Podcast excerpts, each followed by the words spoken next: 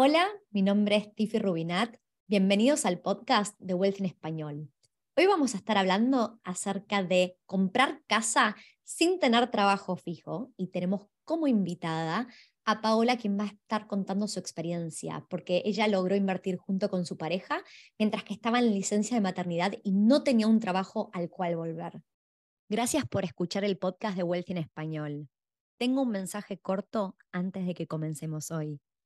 Nos encanta cuánto te ha impactado este podcast y por eso te pedimos que por favor no te lo guardes. Estamos queriendo crecer la comunidad de inversores latinos en Australia y tu reseña de cinco estrellas en la plataforma de podcast donde nos estás escuchando nos ayuda a que otras personas puedan encontrar este podcast para adquirir conocimiento y empezar a invertir. Desde Wealthy te queremos agradecer por tu apoyo. Es un honor ser parte de tu camino de inversión. Ahora sí, que comience el show.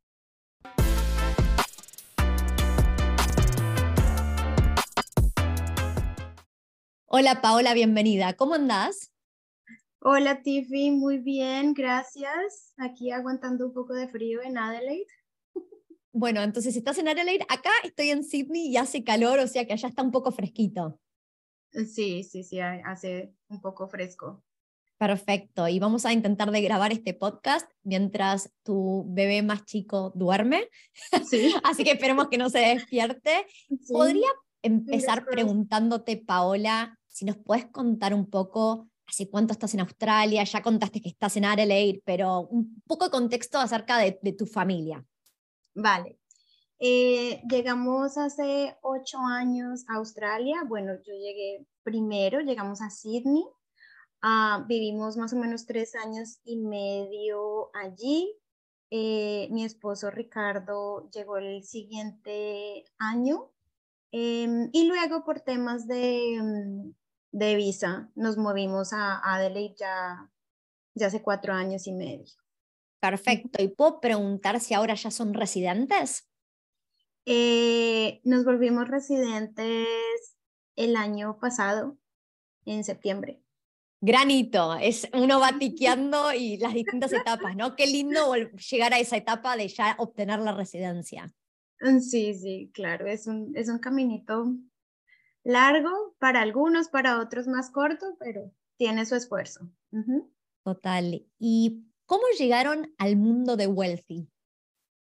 Eh, bueno, eh, resulta que desde antes de, de, ser eh, residentes, pues ese era, ese era nuestro, nuestro proyecto y nuestra meta principal, convertirnos en residentes, en ciudadanos realmente.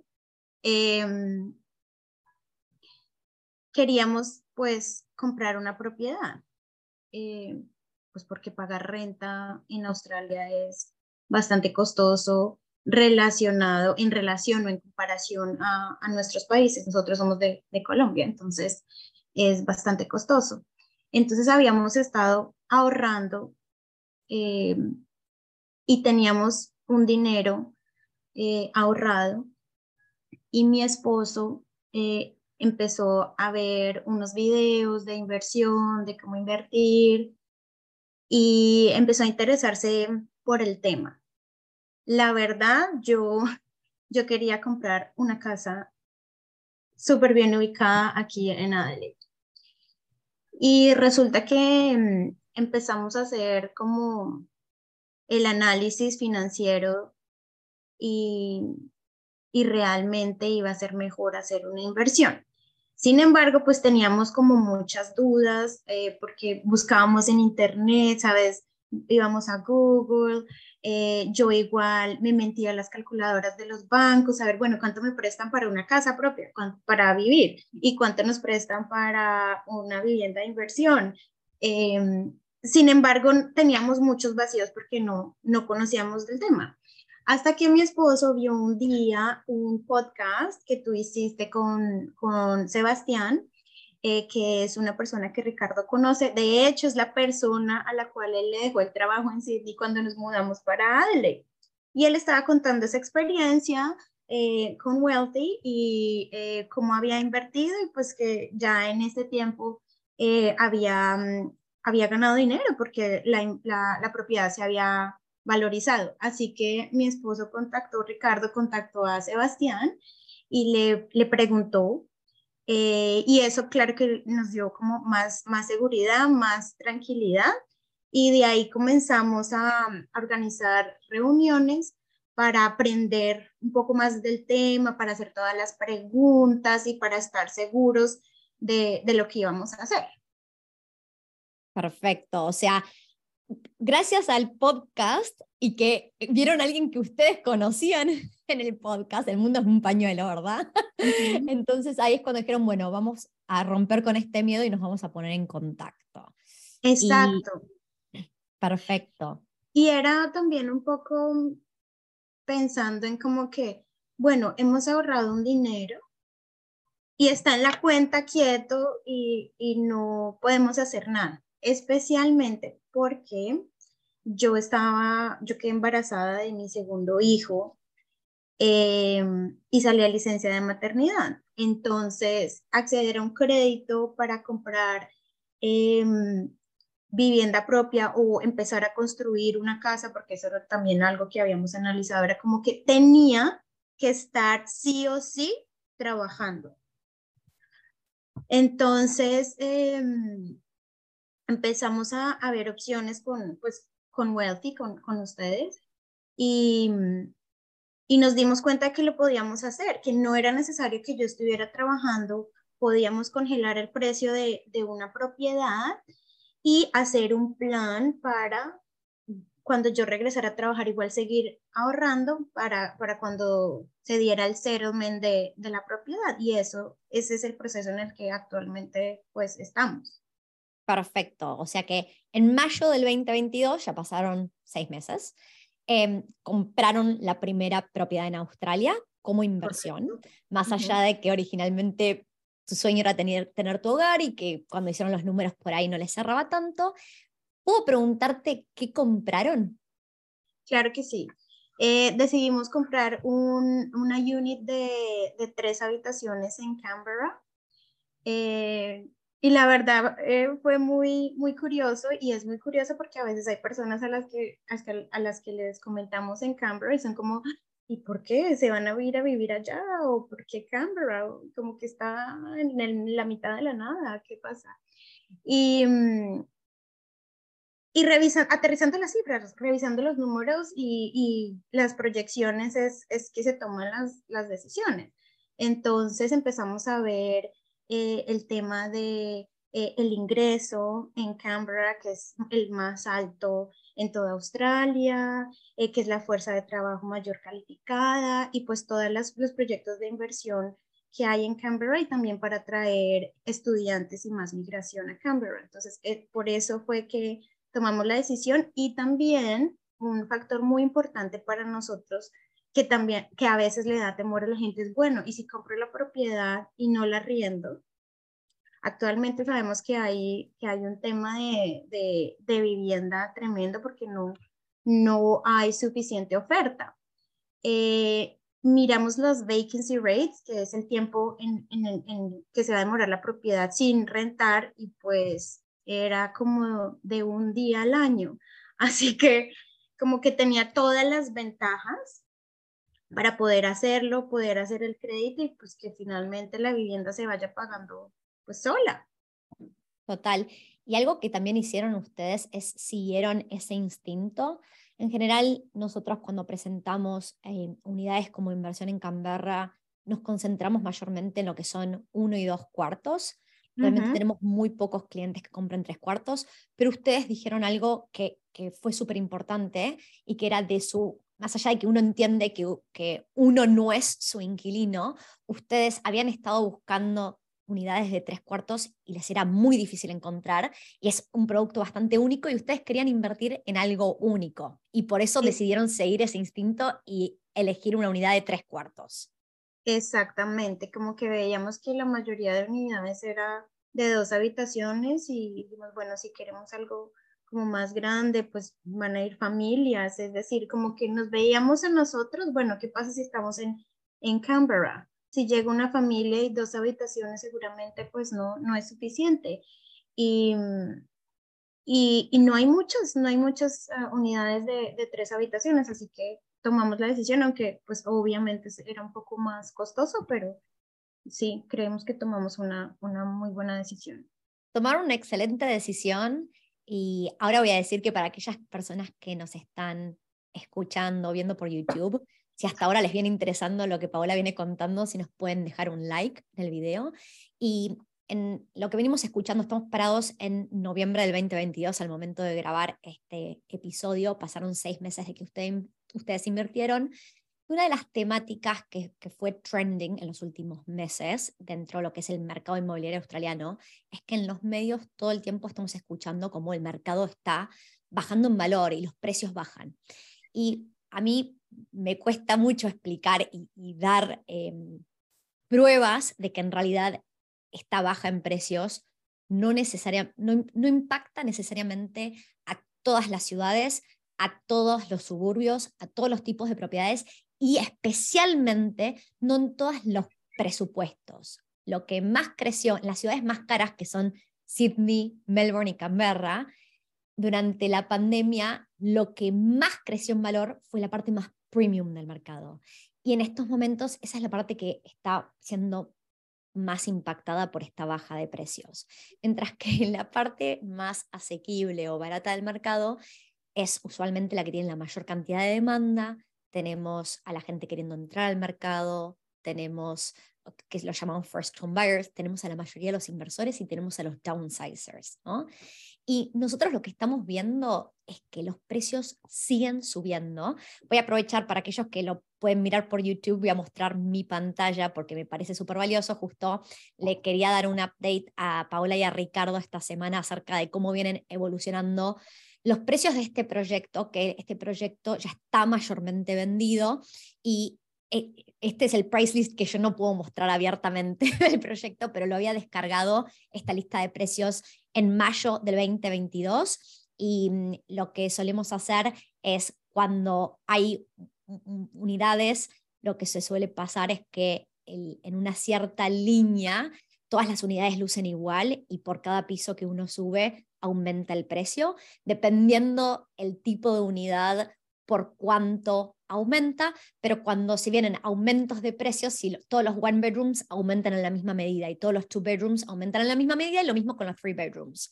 Entonces lo que resalté es la unidad del piso de arriba de ustedes, Paola, que en aquel momento estaba vendiéndose por 781.900 dólares y ahora está vendiéndose por 826.900. O sea, en seis meses subió 45 mil dólares en valor. Y este proyecto cada uno o dos meses sigue subiendo en valor porque la demanda sigue siendo mayor que la oferta.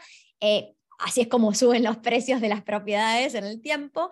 Y me, me parece importante compartirlo, ¿no? Porque este proyecto se entrega en teoría el desarrollador dice fines del 2023, nosotros desde que empezamos a hablar siempre vemos que llegan tres meses tarde con cualquier timeline que tiene, entonces venimos diciendo que realísticamente debería ser alrededor de marzo del 2024 cuando se entregaría este proyecto. Entonces todavía estamos a más de un año de que se entregue y los precios siguen subiendo en valor y apreciándose, ¿no? Entonces, Paula, la pregunta que tengo es, ustedes estaban parados en mayo del 2022 y decidieron comprar una inversión que se entregaba a un año y medio. ¿Me podés contar un poco más acerca de por qué eligieron este timeline? Eh, bueno, yo estaba en licencia de maternidad em, y había decidido extenderla porque quería quedarme más tiempo con, con mi hijo. Eh, así que em, el hecho de que el proyecto se diera hasta finales del 2023 nos daba tiempo para que yo continuara en casa con mi hijo sin licencia ya de maternidad porque no me, no me aceptaron la extensión em, y que pudiera empezar a trabajar a partir de, del otro año, estar trabajando para poder hacer en el momento en que se hiciera el settlement, el crédito y pues ya tener todo listo. Entonces eso nos, nos dio el tiempo para que yo pudiera quedarme en casa y pues, conseguir trabajo y, y, poder continuar con, con el plan eh, sin tener que estar trabajando, que para nosotros eso fue fabuloso, poder continuar, poder congelar, primero congelar el precio de la propiedad, porque como lo mencionaste, ya, ya ha subido de precio. Eh, y, el, y tener el tiempo realmente para, para estar en casa y luego empezar a trabajar para continuar con, con, con el plan. ¿Cuándo volvés a trabajar? En enero. Enero del 2023, que eso te da más o menos de estar trabajando un año entero mm, antes de hacer el settlement, que es cuando sacas la hipoteca y se entrega la propiedad. Exactamente. Incluso habíamos em, revisado que, que podía quedarme incluso más tiempo, solamente seis meses para empezar a, a trabajar antes de, de, de, que, de que se haga el settlement. Em, pero para, digamos que ya el, mi hijo muestra señales de que quiere compartir con otros niños, como que ya estar en la casa es too much, como que como que ya es hora de, de que vaya a childcare y también para mí estuvo bien, es decir, casi año y medio eh, en casa, estuvo perfecto. O sea que ya estás lista, tenés ganas de volver a, trabajar, también ves que tu hijo tiene ganas de evolucionar a esa siguiente etapa del childcare. Em, pues te cuento que mm, que mi empleador primero me, me, había eh, rechazado la licencia, entonces quedé como, bueno, pues tendré que conseguir otro trabajo. Y para mí es muy importante, pues, mi familia y mis hijos. Para nosotros, nuestra prioridad es la familia. Precisamente por eso decidimos, pues, que yo no trabajara y que siguiera en casa para poder cuidar al, al bebé. Eh, y resulta que mm, estaba viendo posibilidades y mi empleador... Eh, me ofreció otra vez una oportunidad, pero ya para trabajar eh, medio tiempo. Y pues trabajando a un medio tiempo y mi, mi esposo tiempo completo, vemos que pues podemos cumplir con, con, con nuestro plan. Perfecto. Y, tener tiempo para los niños. Y es un plan, lo que acabas de decir, ustedes se sentaron y se pusieron a planificar para asegurarse de que pudieran invertir incluso cuando vos no estabas trabajando. Ah, sin trabajo, sí, totalmente. Mucha gente piensa como que no, no tengo trabajo, entonces no voy a poder invertir, ¿cómo voy a hacer? Eh, el tema de invertir en nuestros proyectos precisamente te da eso, la posibilidad de poder planear. Y aparte de eso, en Australia es como, yo estaba como, bueno, ok, ya no me aceptaron eh, la extensión de la licencia, pues consigo otro trabajo, voy a hacer otra cosa, sé que puedo conseguir otro trabajo en cualquier otra cosa y vamos a poder eh, continuar con, con, nuestro proyecto. Si estuviera en, en, en, en, Sudamérica, pues sería muy diferente. En Colombia como que ni de riesgos tú, tú lo harías. Pero acá viendo las posibilidades que hay, eh, se puede hacer sin temor a que no, no, ¿qué vamos a hacer? Hay trabajo y hay posibilidades, así que eh, a mí me pareció una excelente, para nosotros una excelente opción. Poder estar en la casa sin trabajo, igual seguir invirtiendo y hacer, organizar todo de manera que cuando yo regrese al trabajo, pues podamos continuar con, con nuestro proyecto y hacer el, el, el, depósito para cuando, cuando se haga el settlement.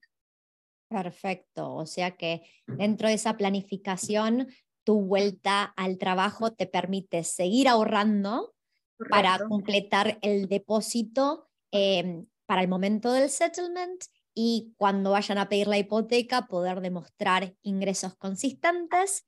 Em, Paola, desde mi punto de vista, por lo que nosotros vemos día a día de conversaciones con clientes, ustedes lograron algo increíble, porque es súper difícil ser tan racionales como fueron ustedes. Porque más allá de que todo lo que decís hace mucho sentido, emocionalmente, cuando uno no tiene trabajo, decir, me comprometo a invertir pensando que recién el, año que viene vuelvo a trabajar y que y hay una incertidumbre muy grande acerca de a qué trabajo vas a volver, cuál va a ser tu sueldo, etc. Muchas personas no pueden lidiar necesariamente con esa incertidumbre, ¿no? Así que para mí es grandes felicitaciones porque lograron entre los dos tomar una decisión, entrar al mercado inmobiliario, congelar el precio, dejar de lado las emociones, ustedes querían un hogar, decidieron que los números hacían sentido para empezar con una inversión, tomar acción, invertir cuando había incertidumbre acerca del trabajo, si iba a haber o no iba a haber trabajo, cuál iba a ser tu ingreso. Y todo eso es increíble que lo hayan podido planificar y realmente felicitaciones. Gracias. Así que lo que voy a mencionar es, a, mí lo que más me gusta cuando, cuando charlamos con personas que hayan invertido como, como ustedes, em, es poder contar historias reales, porque eh, yo creo que esto es lo que ayuda a la, audiencia que está del otro lado escuchando, es, puede que haya muchas personas que en este momento quieran invertir, pero tengan ese miedo porque hay, tienen un cierto nivel de incertidumbre en su vida, están por tener un hijo, mucha gente, mujeres yendo de licencia maternidad. Se vuelve todavía más difícil, me imagino, en el escenario donde es tu primer hijo y no sabes cuánto vas a gastar. Es muy difícil proyectar por ahí los gastos de un bebé. Ustedes este era su segundo hijo, ¿verdad? Correcto. Ok, buenísimo. Así que lo que voy a pedir es para aquellas personas que están mirando el podcast por YouTube, si les interesan que les sigamos compartiendo historias reales de personas que han invertido y han pasado por sus propios eh, challenges, déjennos un comentario diciendo nos gustan las historias reales, quiero escuchar más historias reales, porque eso nos ayuda a entender si este tipo de episodio es de ayuda o no y si quieren seguir escuchando experiencias. Ahora, Paula, también decidiste volverte un wealthy partner, em, donde podés ayudar a otras personas que son parte de tu comunidad y que están interesadas en comprar una inversión, referirlos a Wealthy em, y que sea un win-win porque estamos ayudando a otras personas, pero también ganar una comisión, ¿no? ¿Por qué decidiste convertirte en un Wealthy Partner?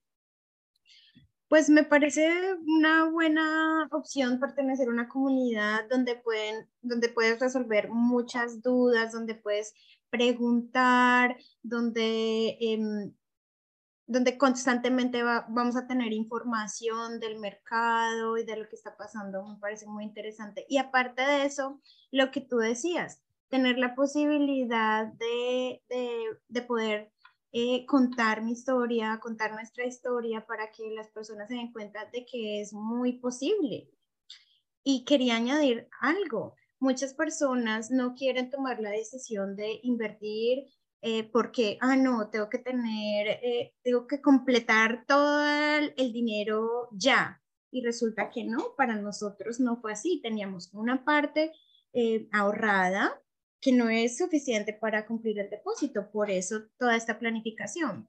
Pero, pero fue excelente porque pudimos congelar el precio de la vivienda y continuar. Así que eso para mí es, para mí eso fue una ganancia enorme, como que no tuvimos que tener todo el depósito de una vez, sino tener una parte ahorrada y continuar ahorrando durante, durante todo este tiempo para, para cuando ya em, la, la, la, propiedad esté eh, terminada y se haga el settlement. Entonces, em, eso, poder compartir y, y, que sí se puede, porque muchas veces la gente ve que es como un poco imposible de comprar una propiedad e invertir en, Australia y realmente es posible. Así que por eso decidí unirme al grupo para eh, contar mi historia y también ayudar a otras personas que tengan interés en, invertir en, en, propiedades en Australia. Lo que acabas de decir es algo que escuchamos súper seguido eh, sé que tenés a tu bebé al lado, así que si tenés, estás jugando con la pelota. Tengo que estar, pendiente. Entonces, lo que acabas de decir es justamente lo que nos dice mucha gente que llega al mundo de Wealthy. En su cabeza ellos pensaban que requerían un montón de dinero para entrar al mercado y después uno se da cuenta que en realidad uno puede planificar y todo lo que ustedes han hecho y empezar con un depósito y después tomarse el siguiente año, año y medio para juntar el restante del depósito. ¿Puedo preguntarte, Paola, esto es algo personal, ¿a vos te molestaría compartir aproximadamente de cuánto fue el depósito que ustedes tuvieron que pagar en mayo para entrar al mercado y frizar el precio? 38 mil dólares. 38 mil dólares. Y está buenísimo dar ese, toque de realidad. Es 38 mil dólares em, es lo que llevó entrar al mercado y tener más tiempo para juntar el restante. y, y, cuando hablábamos del programa de Wealthy Partners, ustedes em, pudieron ya em, referir clientes que han comprado con Wealthy gracias a compartir su historia personal, ¿no? Nada mejor que poder hablar de primera mano cómo fue su historia personal. Sí, sí, sí. Así es. Buenísimo. Bueno, felicitaciones por todo lo que han logrado hasta el momento. Para cerrar este episodio, quiero hacerte la pregunta que le suelo hacer a la mayoría de los invitados, que es, ¿qué significa para vos la palabra riqueza en inglés wealth? Eh, buena pregunta. Eh, para mí riqueza está relacionada con la calidad de vida y hay muchas formas de riqueza. Eh, está la riqueza relacionada con tu bienestar físico, espiritual, emocional, eh, de las relaciones, eh, con la carrera y la satisfacción que tienes. y una parte definitivamente muy importante es lo relacionado con el tema financiero. considero que, que, todo debe tener como un, un balance eh, sin embargo, si tus finanzas no están organizadas, pues es difícil que en las otras áreas las cosas eh, fluyan. Eh, hay una, una, historia que, en, la que, en la cual a mí me gusta pensar que es un cuento que es, había un hombre tan, tan pobre que lo único que tenía era dinero. Entonces es, ¿cómo con, con el dinero, ¿qué haces con el dinero para tener calidad de vida? Por ejemplo, para mí es tener eh, tranquilidad y libertad financiera para poder tener más tiempo con mis hijos, es hacer un plan y un proyecto al futuro para no tener que estar pensando, eh, bueno, ¿y qué voy a hacer eh, para pensionarme? Es, está más relacionado con, con eso, con, con tener calidad de vida. Y algo que quiero añadir es, em, es muy importante saber administrar eh, las finanzas. No, tan, no es tan importante cuánto no se gane, si te ganas eh, un montón de dinero, pues está súper bien, eh, pero si tú administras tus finanzas de manera correcta, si no ganas mucho, puedes lograr cosas y esa es nuestra experiencia. Nosotros, mi esposo no tenía un salario, mejor dicho, y pudimos cumplir con, con pues con, con, todos nuestros planes y proyectos. Ahora, sí veníamos ahorrando poco desde hace unos años, pero de a poco a poco fuimos llenando, fuimos llenando y fuimos em, ahorrando para poder, para poder hacerlo posible. Entonces, es eso. Eh, para mí tiene que ver con calidad de vida, pero la parte de, de administrar y organizar las finanzas es clave para que las demás áreas de la vida como que fluyan. Totalmente. Y acabas de decir algo que es, clave. No solo lograron comprar una casa sin trabajo, entrar al mercado y hacer toda esta planificación, sino que no el limitante no era el ingreso de dinero, sino cómo ustedes manejaban los gastos para poder seguir ahorrando para invertir. Porque lo que pasa en muchos escenarios es que cuando la gente empieza a, aumentar su sueldo o sus ingresos, en vez de mantener su costo de vida constante y ahorrar más para, para poder invertir más, lo que hace es automáticamente gasta más, se da más lujos, una casa más grande, un alquiler más grande, un mejor auto, lo que sea, ¿no? Y y hay que encontrar un buen balance y las finanzas personales, es lo que vos acabas de decir, son esenciales, son esenciales. Quiero compartirte algo, por ejemplo, nosotros no hemos, no hemos cambiado de carro desde hace eh, cuatro años. En Sydney no, no, teníamos carro porque no necesitábamos, eh, nos movilizábamos en transporte público, pero es una decisión que nosotros tomamos de, ¿para qué vamos a, a, a tener primero una deuda? Eh, cambiar por un carro más lujoso, sí, puede ser más chévere, eh, más cómodo, eh, Sí, pero no es práctico. No es práctico porque eh, en vez de gastar en, en, en cambiar en, en, un carro, podemos ahorrar ese dinero y, y ya, en seis meses ganamos 45 mil dólares habiendo invertido. Entonces, es como ser muy consciente de que hay que tomar decisiones que lo lleven a uno a un, a, a un, buen, a un buen futuro y, a, y apuntarle a, a un buen proyecto también de vida, ¿no? Excelente ejemplo. A mí me pasó exactamente lo mismo. Yo llegué en el 2015 a Australia. En el 2016 compré mi primer auto. Ese auto lo tuve por cinco años, lo cambié y sigo teniendo el mismo auto ahora. Con lo cual, lo que vos acabas de decir es, conozco personas que les encanta cambiar los autos todos los años o incluso cada meses. Y hay que ver, ¿no? Cada, cada uno tiene su plan, pero justamente eh, un auto que uno usa para uno no es un activo, es un pasivo. en el momento que uno entiende eso, no si te lleva de punto A a punto B, no es necesario gastar un montón de dinero y poder usar ese dinero, que sería un lujo, en una inversión. Así que me encanta el mensaje bajado a tierra que acabas de dejar. Sí, realmente nosotros no hemos tenido unos salarios, mejor dicho, extraordinarios. Em, y con eso hemos podido ahorrar y con eso pudimos invertir. Entonces, ese también es el mensaje que, que, con el que quiero que la gente se quede, que no es necesario tener un salario increíble, no, es más importante administrarlo y como, bueno, planear un poco para, para poder llegar a ese, a ese objetivo. Perfecto. Bueno, este podcast estuvo lleno de grandes mensajes el, lo último que voy a mencionar, que se me olvidó de mencionar cuando estábamos hablando del programa Wealthy Partners, es que en la descripción de este episodio vamos a dejar el link para aquellas personas que les interese convertirse en un Wealthy Partner. Paola, muchísimas gracias por tu tiempo y la verdad que yo espero poder grabar un episodio con vos de acá un par de años y ver toda la evolución que ustedes están haciendo porque realmente el nivel de planificación es increíble y los quiero felicitar nuevamente. Muchas gracias, Tiffy, y gracias por todo el apoyo, porque realmente em, sin el apoyo, la información, conocimiento eh, por parte de ustedes, pues probablemente no, no, no estaríamos donde estamos en este momento.